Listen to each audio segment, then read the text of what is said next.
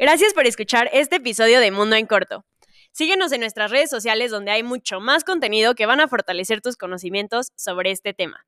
Déjanos en los comentarios tus opiniones, inquietudes o sugerencias para próximos temas que sean de tu interés. Lo googleamos antes que tú y aquí te lo explicamos. Un espacio donde analizamos las noticias paso a paso para que estés al día. Dejemos atrás lo aburrido de la información e involucrémonos más. Somos Diana Meneses y Karina Caballero, estudiantes de Derecho, Relaciones Internacionales y Ciencia Política, y exponemos el mundo como, no se había hecho antes.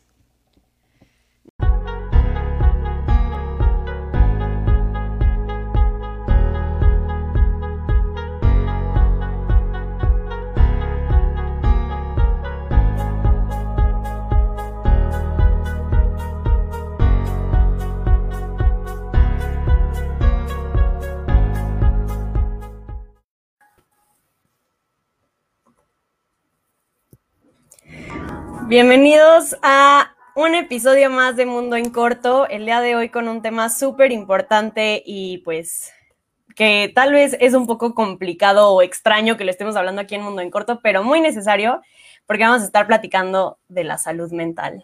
Diana, ¿cómo estás?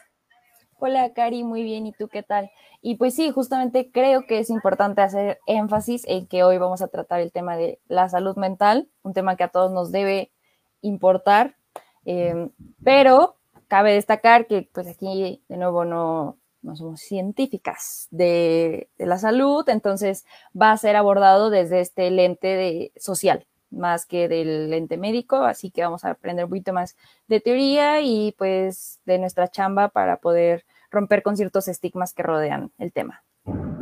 Así es, pues sí, como dice Diana, ni somos psicólogas ni, ni expertas en temas de salud, ni mucho menos, pero bueno, creo que todos podemos hablar de salud mental porque definitivamente es algo que pues a todos nos toca, ya sea para bien o para mal. Y pues justo me gustaría platicar empezando, más bien empezando para platicar de las historias que pusimos en nuestras redes sociales de Mundo en Corto, en Instagram y en Facebook. Y recibimos respuestas que, bueno, a mi gusto me, me llamaron mucho la atención, Diana. ¿Tú cómo lo viste?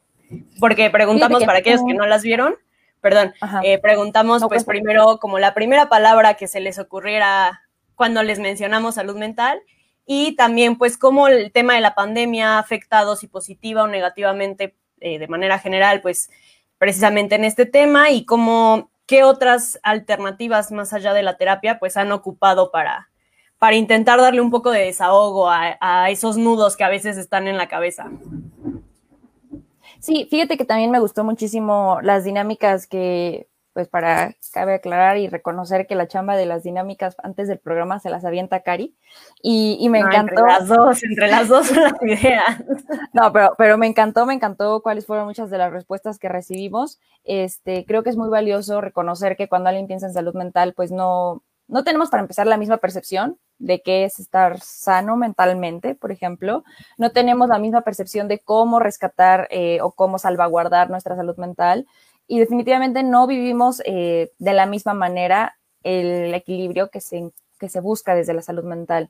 Entonces, muchas de las respuestas que recibimos para la primera dinámica, que fue eh, una palabra con tu inicial del nombre, pues, que tuviera que ver con salud mental, eran desde medicamentos hasta mente, eh, honestidad, entre otras respuestas que dije, qué padre que, podamos tener esta diversidad de respuestas que nos hacen reconocer que pues, la salud mental no, no solamente es un asunto médico, como lo vamos a estar mencionando acá, sino que es un asunto pues de vida diaria.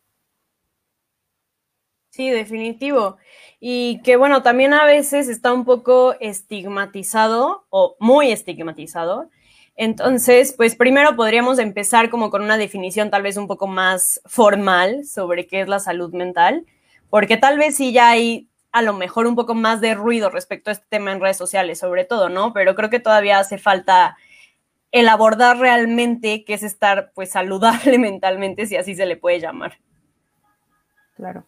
Eh, a ver, te voy a contar una definición que encontré. La OMS tiene muchas, por ejemplo, también eh, diferentes organismos que se dedican a pues trabajar en favor de esto, asociaciones, pero encontré una que pues a nivel local nos concierne, que es el IMSS. Y aquí no vamos a aplaudir el trabajo del IMSS, pero pues digamos que es la institución, es la institución responsable, ¿no? De la salud en México. Entonces, pues la salud mental es este estado de equilibrio que debe existir entre las personas y el entorno sociocultural que los rodea. Esta incluye bienestar emocional, psíquico y social. Influye en cómo piensa, siente, actúa y reacciona una persona ante momentos de estrés y definitivamente es base para el bienestar y funcionamiento efectivo de una persona y su comunidad. Es una definición que me parece muy, muy sencilla, pero muy práctica porque a mi gusto sí aborda todo esto que pues desde diferentes percepciones entendemos por salud mental, ¿no? Sentirse bien, tener cierto equilibrio con tus actividades diarias para poder relacionarte con más personas y creo que sí es necesario hacer énfasis en que los beneficios de esta salud mental pues van desde una buena salud física, que no es lo mismo, que van desde una mejor calidad de vida y pues como debemos de reconocerlo, ¿no? Una fiebre no te permite llevar un día bien, un dolor de cabeza tampoco. Lo mismo sucede cuando padeces de alguna enfermedad eh, o de algún trastorno que sea de, ansiedad, depresión, eh, entre otras cosas, ¿no? Sí, claro, como, como bien es conocido, mente sana, cuerpo sano y viceversa, ¿no? Este, quiero hacer un paréntesis a aquellos que nos están viendo en vivo, tal vez van a ver flashazos atrás de mí porque está lloviendo y cayendo una tormenta aquí. Entonces, ¿no? Hay efectos especiales hoy. Pero sí, como dices, Diana, pues al final eh, rescato esto que, que mencionas sobre cómo impacta en la comunidad, porque va más allá, no únicamente de, pues, del ser individual, sino de cómo él se relaciona en su entorno y, en todas las, pues en las áreas en las que se desenvuelve, ¿no? Y definitivamente yo sí creo que el, bueno, no creo, es un hecho que cuando no estás bien por algún tema, pues, eh, mental o algún tema psicológico, te imposibilita a avanzar y a relacionarte y a, a desarrollarte como al día a día, ¿no? De hecho, pues justo la OMS salió, bueno, dio un, una eh, pues aproximación a que en 2020 la depresión va a ser la segunda razón de incapacidad, ¿no? Y es que realmente es eso, o sea, como dices, cuando tienes una gripa de esas que te tumban, pues aunque quieras no puedes levantarte, una diarrea ni se diga, pero cuando hablas de tal vez, no, es que es en serio, pero creo que el tema de estas situaciones que a lo mejor no se ven, podemos hablar, por ejemplo, de una depresión, que llega un punto en el que de verdad no puedes, o sea, tu cuerpo está imposibilitado a avanzar, a concentrarse en el trabajo, a concentrarse tal vez para estudiar para un examen. A mí me pasaba mucho en la universidad y también ver a mis compañeros como, pues a lo mejor una ruptura amorosa, a lo mejor la pérdida de un ser querido, de un familiar, incluso de una mascota. O sea, son momentos que te afectan y que tenías examen final al siguiente día y pues de plano lo tronaste porque simplemente no podías concentrarte, ¿no? Por más que quisieras pues tu cabeza está en otro lado y creo que a veces hace falta un poco de empatía en la sociedad. Por ejemplo, ahorita en la universidad, pues había muchos profesores que era como, hazle como quieras. Y sí, es un hecho que el mundo no se va a detener a esperar a que tú estés bien. Sin embargo, creo que también muchas veces no hay esta, pues sí, empatía de entender al otro y decir, bueno, ok, tal vez puedo ceder de alguna forma porque sé que es algo que a lo mejor no depende de ti, ¿no? Que definitivamente es algo que pues es interno y es difícil de trabajar y difícil de superar. Sí, y sobre todo que hay que destacar que pues eh, cuando hablamos de una depresión tendemos a entender que solamente sentirse triste, pero a ver, de nuevo, no vamos a hablar con términos médicos acá y, muy probablemente desconocemos todo de esto, pero el asunto es que una ansiedad, una, y una depresión, o algún otro trastorno, no solamente es con un asunto eh, ay, me siento triste y me voy a echar en la cama. Es un asunto también de desequilibrio hormonal y de producción de ciertas sustancias en el cerebro. Entonces, de verdad que no se ve, pero la gente muy probablemente que, tiene estos padecimientos, las personas que son diagnosticadas de esta manera y muchas veces no obtienen incluso un diagnóstico, o sea, que viven con esto diariamente y creen que, así es la vida, eh, no, no, tienen la, su, su cerebro no genera las hormonas que son necesarias para ser feliz para sentirse tranquilo. Y entonces, de verdad que no es un asunto de decisión, no es como que diga, ay, hoy me quiero relajar y ya, no, es un asunto de que no me puedo ni despertar ni pararme de la cama. Entonces, creo que sí es bien difícil eh, lidiar con esto porque no lo vemos y por eso es bien importante que siempre tratemos de ser amables con todas las personas que nos rodean, jamás sabemos qué batallas están luchando cada uno de nosotros, ¿no? Pero de nuevo, destacar,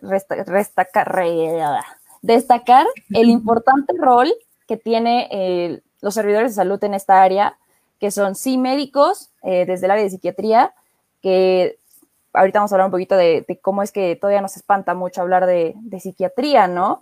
Pero desde la psicología, de la terapia, eh, entre otras cosas, es importante destacar su trabajo porque se echan una chamba que incluso es muy subestimada, ¿no? O sea, me acuerdo que antes era como, ay, pues vas al psicólogo y era como, mm, está loquita, pobrecita. En mi, en mi escuela me tocó que si te portabas mal, el castigo era ir al psicólogo, te decían, vete con la psicóloga.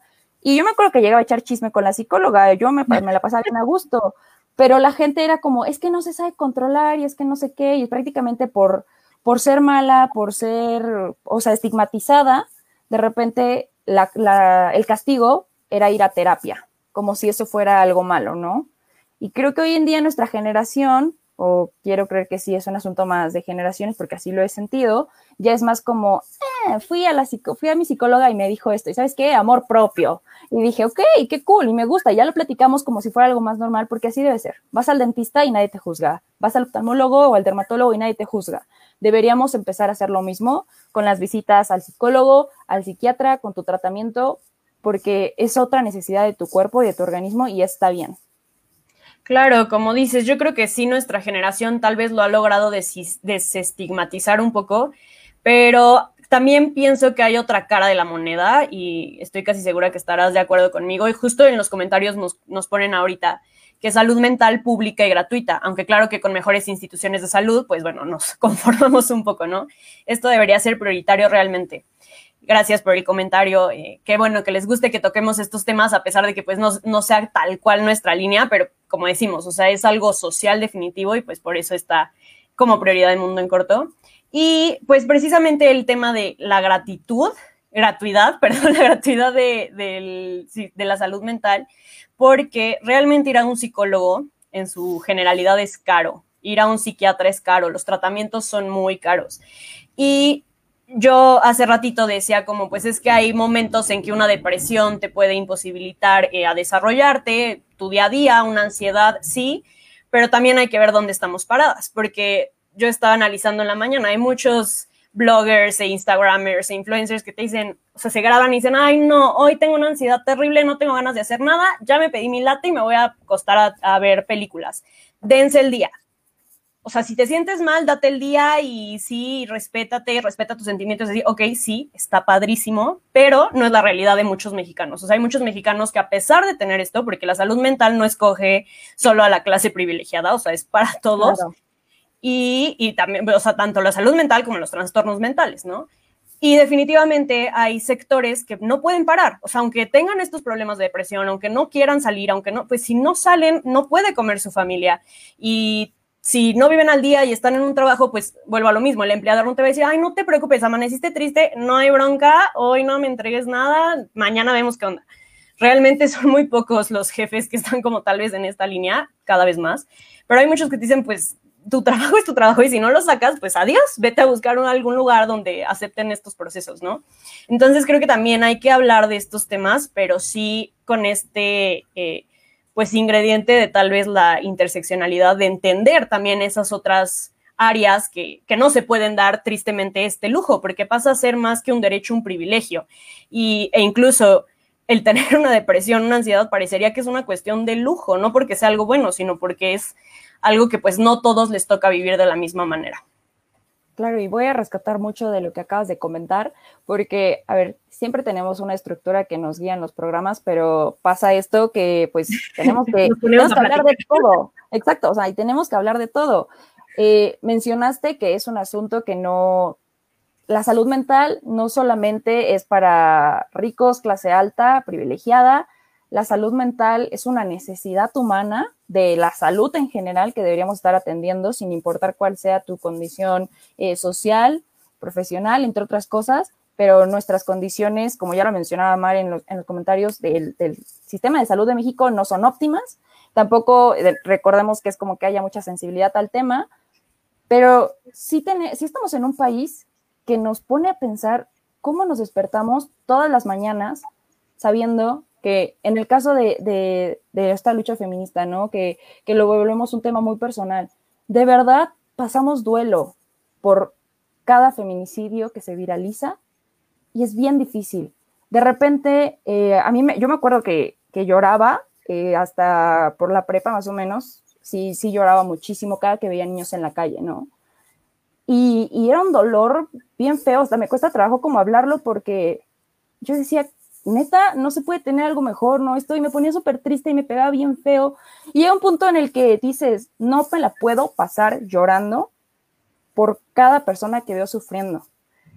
Y esto, de alguna manera, nos hace normalizar la violencia, ¿no? Pero estamos en un país que no solamente es violento, es inseguro, hay desempleo, hay incertidumbre, hay hambre, hay pobreza. Entonces, claro que vivimos en un contexto en el que preocuparte porque me estreso mucho y probablemente tengo una ansiedad, no va a ser prioridad cuando tu preocupación principal es, tengo tres niños a quien alimentar, si yo de verdad ya estoy perdiendo la cabeza, pues con la pena, con la pena y aunque de verdad al rato este, no tenga ni hambre, empecé a tener este, problemas de salud física por no cuidar mi salud mental, pues esa no es mi prioridad.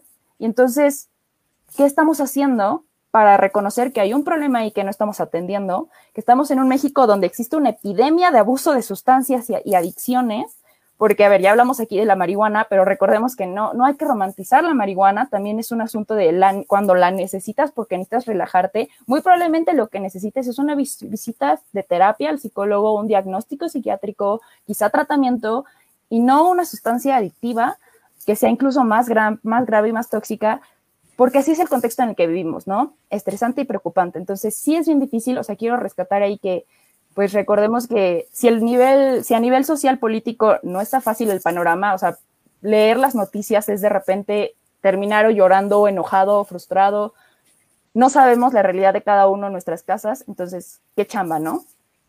Sí, definitivo. Y también creo que hay una mayor disposición a este tipo como de problemáticas en las personas que pues se dedican como a estas áreas de las ciencias sociales, ¿no?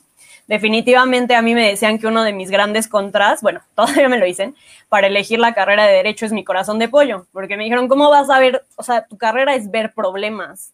Entonces realmente no tienes tal vez ese corazón de acero para ver problemas y creo que también a veces, o sea, ya, ya se vuelve esto muy personal, pero a veces pues justo eso es lo que te hace optar por este tipo de carreras sociales, ¿no? Y, creo que sí tienes que saber este, manejarlo y poner un límite también les recomendamos, hay muchos contenidos muy buenos de cómo tener esa empatía sin que la hagas tu problema y la hagas tu vida, porque entonces de repente te encuentras en un bucle en el que estás sufriendo por cosas terribles que no te están sucediendo, ¿no?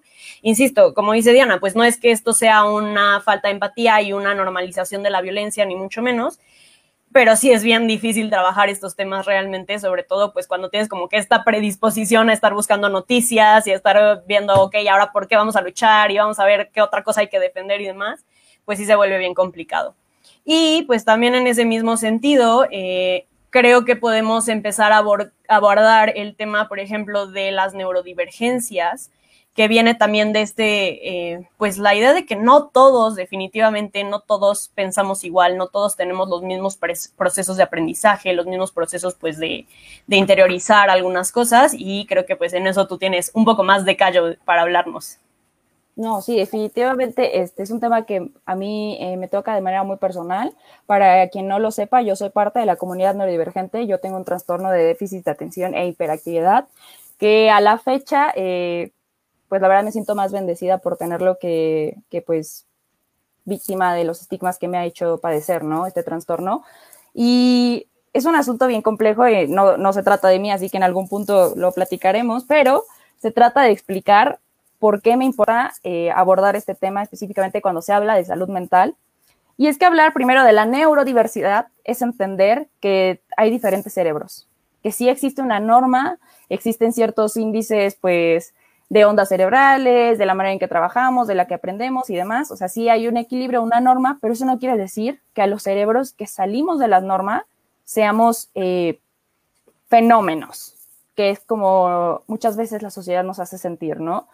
No existe una única forma del cerebro, así como no existe una única forma del cuerpo, así como no existe una única forma de, del cabello o un color o lo que sea, igual, o sea, el cerebro es, es variado en cada una de las personas. Y este concepto de la neurodiversidad viene de Judy Singer, que lo propone eh, a finales de los 90. Ella eh, era una persona con un espectro autista, es una persona con espectro autista, y prácticamente lo que ella siempre defendía es que, a ver, no somos discapacitados. El hecho de que yo, ella pues sea una persona autista, no la hace eh, menos parte de la sociedad y no la hace menos capaz de lograr sus metas, de trabajar y demás. El problema es que no tenemos las estructuras sociales para atender eh, estas situaciones de las neurodiversidades, ¿no? Y aquí es donde voy a hacer énfasis para, para hablar un poquito del capacitismo, creo que igual y más adelante va a entrar a colación, pero a ver, no podemos creer que ciertos, ciertas capacidades son más valiosas que otras. Si tú caminas, qué padre, pero eso no te hace más valioso que una persona que utiliza una silla de ruedas. Si tú escuchas, qué padre, pero eso no te hace mejor persona que una persona que tiene una discapacidad auditiva. Y si tú ves, qué padre, pero eso no quiere decir que tu existencia misma valga más que una persona invidente. Y lo mismo pasa con, las, con la neurodiversidad. Si tú no tienes ningún trastorno, si tú no tienes ningún este, espectro de, autismo o, Asperger, entre otras, otras cosas como de, de esta área, no quiere decir que seas una persona como más valiosa que, una, que aquellos que sí son neurodiversos. Tenemos que romper con esto, eh, ay, pues es que está enfermito, ay, pues es que es discapacitado, e incluso es como bien inútil, bien, o sea, es una cosa bien fea, ¿no? Y al menos yo, eh, de nuevo, voy a remitirme a mi experiencia personal, sí lo viví. Eh, las escuelas incluso muchas veces no están capacitadas, o sea, la cantidad de veces que le dijeron a mis papás es que aquí no podemos atender a su hija pues por su trastorno y demás, este, no, no estamos capacitados y demás, pues sí, pero tampoco hay escuelas que sean costeables donde me pudieran haber dado a mí una educación acorde a mis necesidades de aprendizaje. Y entonces, pues mis papás se las dieron bien difíciles porque, a ver, los medicamentos son carísimos, o sea, un paquete de pastillitas que me, que me alcanzaba un mes, eh, mil y tantos pesos. ¿Y de dónde lo iban a sacar si no fuera porque yo tengo un seguro médico, ¿no? soy afiliada de un seguro médico. Luego, claro que se entiende que a cada rato llamaban a mis papás, es que su hija no se comporta, es que su hija, y para, o sea, yo era la niña incontrolable y demás, pero es porque no existe esta sensibilidad a que somos diferentes, ¿no? Y diferentes no en un mal sentido, simplemente así es nuestro cerebro y uno no elige, ¿no? Y entonces vienen estas comunidades y esta comunidad neurodivergente que está conformada, pues, por la comunidad autista y la de Asperger, que cabe destacar, Greta Thunberg, increíble niña, tiene Asperger y pues yo no sé ustedes, pero esto no, no la hace menos capaz. Creo que todos hemos sido testigos, o sea, de la chingonería que es, ¿no? Sí, claro. TDA, TDA, que es, de nuevo, lo que ya los mencioné, trastorno de déficit de atención e hiperactividad, trastorno eh, diasocial, que es igual eh, incluso esta eh, dificultad por integrarse con el resto de las personas, dislexia, por ejemplo, y también se pueden integrar diferentes tipos también un poco de bipolaridad, entre otros asuntos, porque pues sí, así se nace y uno tiene que aprender a vivir de esta manera y sobre todo en una sociedad que no lo admite tanto. Y lo que sucede es que en esta comunidad neurodivergente, cada uno de nosotros tenemos eh, diferentes patrones para socializar, para aprender, y esto puede ser un obstáculo muchas veces no por nosotros mismos, sino porque así nos los imponen el sistema educativo, el sistema de empleo, entre otras cosas, ¿no?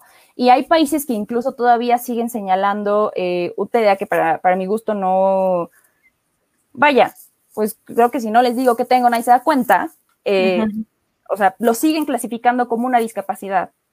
Y entonces eh, ahí me pregunto yo, al menos no hay nada que yo no pueda hacer que una persona que no tiene ningún trastorno, ninguna, ningún asunto de necesidad eh, de atención medicamental, este, pueda hacer.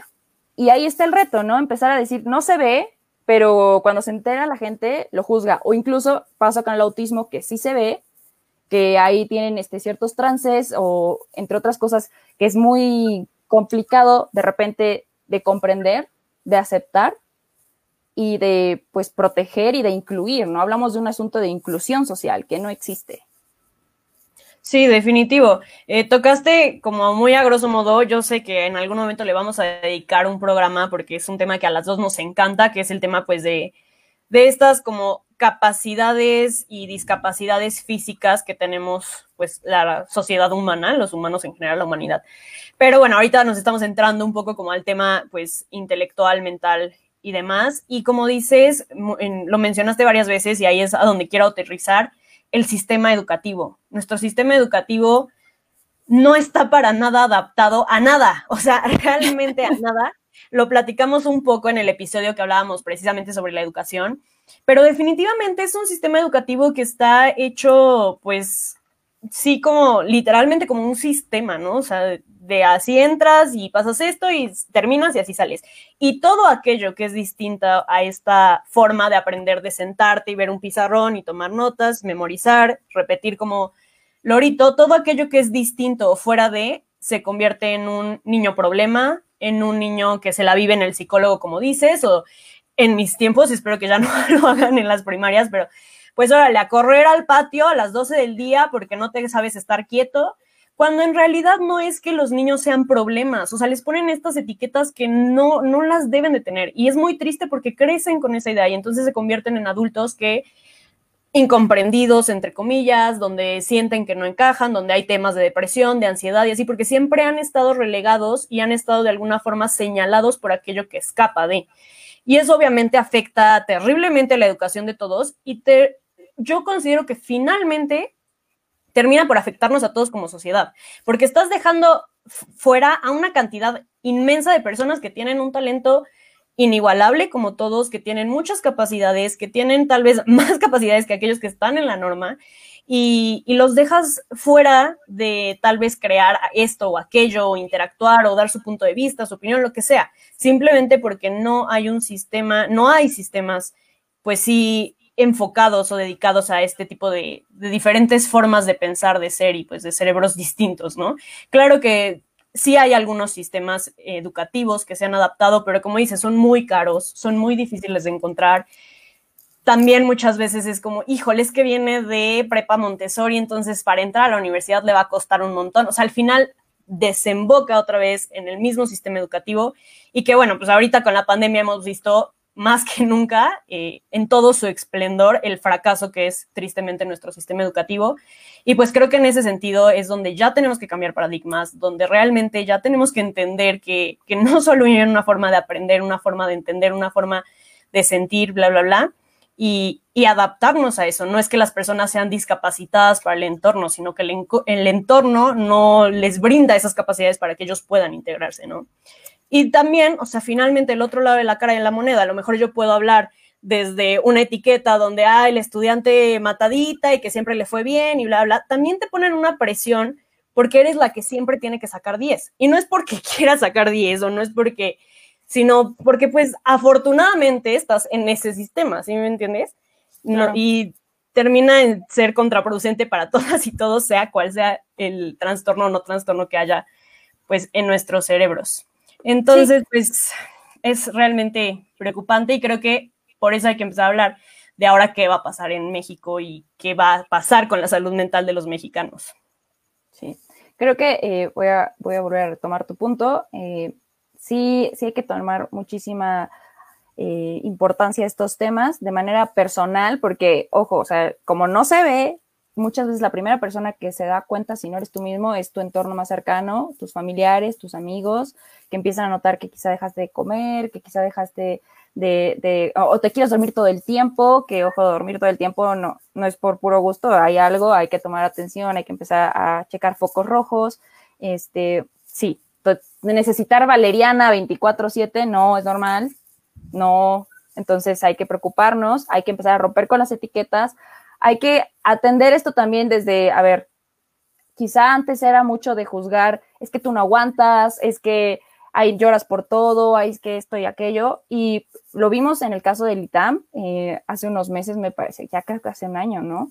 Eh, pues con el suicidio de una alumna que llevó a toda, toda la comunidad ITAM a manifestarse con girasoles por exigir que la universidad fuera más sensible a estos asuntos. La universidad ya tiene ciertos protocolos de atención eh, mental justamente porque saben la presión en la que, que, meten a sus alumnos, ¿no? Como ya lo mencionaba Cari, no solamente es eh, nacer con un cerebro diferente, sino también es el entorno que te hace generar un desequilibrio hormonal que te promueve llegar a estos este, trastornos y los que más afectan a los mexicanos son la depresión, la bipolaridad, la esquizofrenia, los trastornos obsesivos y la angustia. O sea, también entendamos que sí es un asunto que nos afecta a todos porque uno de cada cuatro personas padecerá al menos uno de, uno de estos trastornos mentales. Entonces, y que ojo ahí, te, te, interrumpo, el tema es que volvemos a lo mismo, o sea, no, es bien difícil que tú te autodiagnostiques y digas, ah, sí, seguro tengo bipolaridad. O sea, para tener ese diagnóstico como tal, pues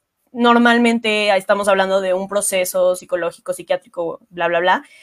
Y volvemos a lo mismo, no, no todos acudimos a eso. Entonces, ¿cuántos no podemos estar pasando teniendo este tipo de circunstancias y no lo sabemos? Y no por eso no existen y no por eso no nos afectan en nuestro día a día. Nada más como hacer ahí la nota de que, pues, está cañón, que de toda esa cantidad que tú mencionas, muy probablemente muchos ni tengan idea ni imaginan que lo están pasando. No, y ahorita somos la generación de cristal que pues por todo no aguanta y por todo quiere cambiar las cosas y todo esto pero pues ahora resulta que también somos los únicos que estamos diciendo, oye, la salud mental importa, ¿no? Y quizá no lo vamos a solucionar con inciensos y meditación, pero pues estamos tratando de atender a que existe el problema, ¿no? Y pues también así debería estarlo haciendo el país, porque ya muchos de los comentarios lo están confirmando. ¿Cómo se va a atender si no es costeable, si no hay programas que lo atiendan? Y entonces llega López Gatel con esta propuesta justamente en el Día Internacional de la Salud Mental, que fue el pasado 10 de octubre, diciendo, a ver, vamos a abrir la Comisión Nacional de Salud Mental y Adicciones. Eh, esta propuesta busca colaborar o crear, eh, adicionando diferentes organismos que son, por ejemplo, el Servicio de Atención Psiquiátrica, la Secretaría este, de Salud y también la CONADIC, que ya pues muchos de nosotros hemos de haber escuchado de ellas por su famosa línea de la vida, que le vamos a ir dejando el número en los posts eh, sobre, todo para atender este, cuestiones de adicciones, de suicidio, entre otras cosas. Es la Comisión Nacional contra las Adicciones y pues creo que es una buena propuesta. Me parece que sí, sí es insuficiente, claramente, pero comenzar a integrarlo a las necesidades de la sociedad y a la agenda del gobierno marca un, un pequeño parteaguas en lo que antes se ignoraba y ni siquiera se consideraba como importante, a lo que en adelante van a tener que tomar en cuenta y reflexionar sobre el tema. Sí, definitivamente creo que esa es la invitación. Eh, yo sé, como inicié, tal vez es algo complicado, algo que dejamos para después, porque tal vez no tenemos eh, los ingresos para costearlo o tal vez queremos destinar esos ingresos a otras cosas que son pues necesidades básicas.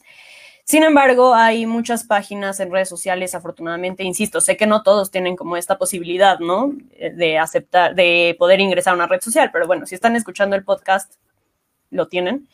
Y pues hay muchas redes sociales que están dando apoyo gratuito, que están dando tal vez una guía y algo que a lo mejor sirva, pues a lo mejor momentáneamente, ¿no? Tal vez no vaya a ser temporal, pero momentáneamente, eh, no vaya a ser permanente, ahí aprovecho para hacer el comercial. En Facebook y en Instagram pueden buscar Neuropra, que justo pues habla de la salud mental y cómo obviamente desde cada edad se, tiene que abordar de manera distinta y eh, de acuerdo al entorno pues en el que estén viviendo, ¿no? Y pues finalmente sí creo que concluiría con este comentario respecto a que tampoco hay que romantizarlo porque no es, o sea, salud mental puede ser, pero no es meditar y tomarte tu café, irte a chismear con tus amigas y entonces desahogarte. Y sí, sí puede ser. Y claro que sirve y claro que ayuda, pero también se tiene que abordar ya desde un punto de vista, como dices, de salud pública. O sea, que se tomen más, eh, pues, notas al respecto, que entonces sí se modifique un, sistema educativo que, que dé, pues, el pie para esto que haya instituciones, como comentaban en los comentarios, en los comentarios, valga la redundancia, pues que sean gratuitos, que sean más accesibles, que estén no solo en las zonas céntricas o en las zonas así de, ay, wow, sí, voy al psicólogo y luego me voy al spinning y luego me voy por mi café y entonces, wow, vivo la vida increíble. Porque no, insisto, el, los problemas mentales no solamente son de personas de élite o de personas que estén tal vez en, un, en una posición económica favorable.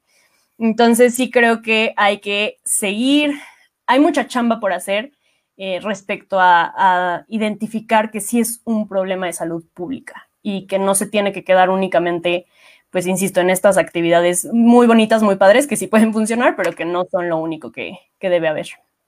Sí, creo que pues me encanta cómo cierras, estoy muy de acuerdo, yo los invito a que pongamos atención a cuáles son eh, aquellas sensaciones que tenemos diariamente, ¿no? Estar triste constantemente no está bien, estar cansado constantemente o vivir bajo constante estrés, eh, no es sano. No es sano, habrá quienes vivimos con, el estrés porque pues así nos motivamos, pero el, estrés también puede ser un poco patológico, ¿no? Entonces, no, no está bien, tomar descansos es, está bien, depender de ciertas sustancias es peligroso. Entonces, hay varias cosas que ya tenemos normalizadas y aquí no es personal, Cari, pero por ejemplo, eh, la cafeína es un asunto como muy normalizado, es esta droga que, que es la más aceptada, ¿no? O sea, es, es muy normal, pero ojo, eh, pueden buscar muchísimos videos, vamos a recomendar algunas TED Talks para que reconozcan, sepan cuál es el efecto de la cafeína en el organismo, porque depender de la cafeína tampoco está bien, entonces tenemos muchas cosas por la espalda. No, no, no, te digo, Cari, o sea, no, no es personal, no es personal, pero este, yo tomo puro té verde que también tiene teína, que es casi lo mismo, entonces. Bueno, si nos vamos a ventanear. aquí, aquí todos tenemos de dónde se nos puede estar pellizcando, porque es muy cierto.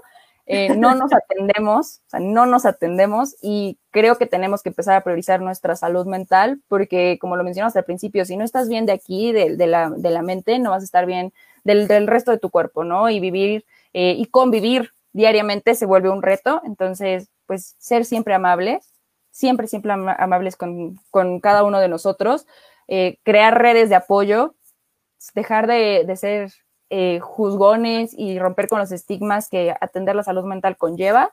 Y pues nada, creo que sí tenemos mucha chamba que hacer. me da mucho gusto que podamos convivir todos acá. Me encanta ver que, se, sumaron a la conversación y pues muchas gracias por acompañarnos hoy. Sí, definitivamente igual les agradecemos por, estar en contacto con nosotros. De verdad, se nos calienta el corazón muchísimo cuando vemos sus comentarios en las transmisiones en vivo, en nuestras redes sociales. Nos, nos impulsan a seguir con esto que nos fascina, con nuestro tesoro que es Mundo en Corto. Y pues sí, ya nada más otro comentario final. Eh, como dice Diana, yo antes de iniciar este programa decía, híjole, ¿Cómo voy a hablar de salud mental cuando no sé cómo es? ya sabes de qué, ¿cómo les voy a decir? Oigan, duerman sus horas cuando, mm, pues, mm, ya sabes. Pero viendo los comentarios, volvemos a lo mismo. O sea, estamos en este estigma de que también tenemos que estar súper tranquilos para poder hablarlo, cuando no, es algo que todos estamos viviendo, sobre todo por estas épocas de pandemia y cosas terribles que están sucediendo, y que no porque no estemos tal vez en esa vida en la que debemos estar, en la que todo es perfecto, pues no quiere decir que entonces no vamos a hablar de salud mental, al contrario, o sea, que veamos que sí, todos estamos en el mismo barco, pero pues lo vemos de diferente manera, ¿no? O sea, y cada quien como podamos contribuir y, pues al final de eso se trata y, y, esa es esta comunidad tan linda que vemos a nuestros amigos, a nuestros familiares y así, viendo que también compartimos muchos de estos pensamientos y experiencias. Entonces, pues bueno, les damos las gracias, Diana y yo. Los invitamos a que nos sigan en Instagram, en Twitter, en Facebook. ¿En dónde más estamos? Ya, creo que estamos en esas redes Por ahora, por ahora, creo que nada más. y pues que nos hagan saber sus comentarios. Este, como les digo, es bien padre leerlos. Vamos a estar subiendo recomendaciones que pues tal vez pueda funcionar y contribuir a este tema. Muchísimas gracias. Los queremos mucho, les queremos mucho. Gracias, Diana, como siempre. Un placer, un abrazote a todos.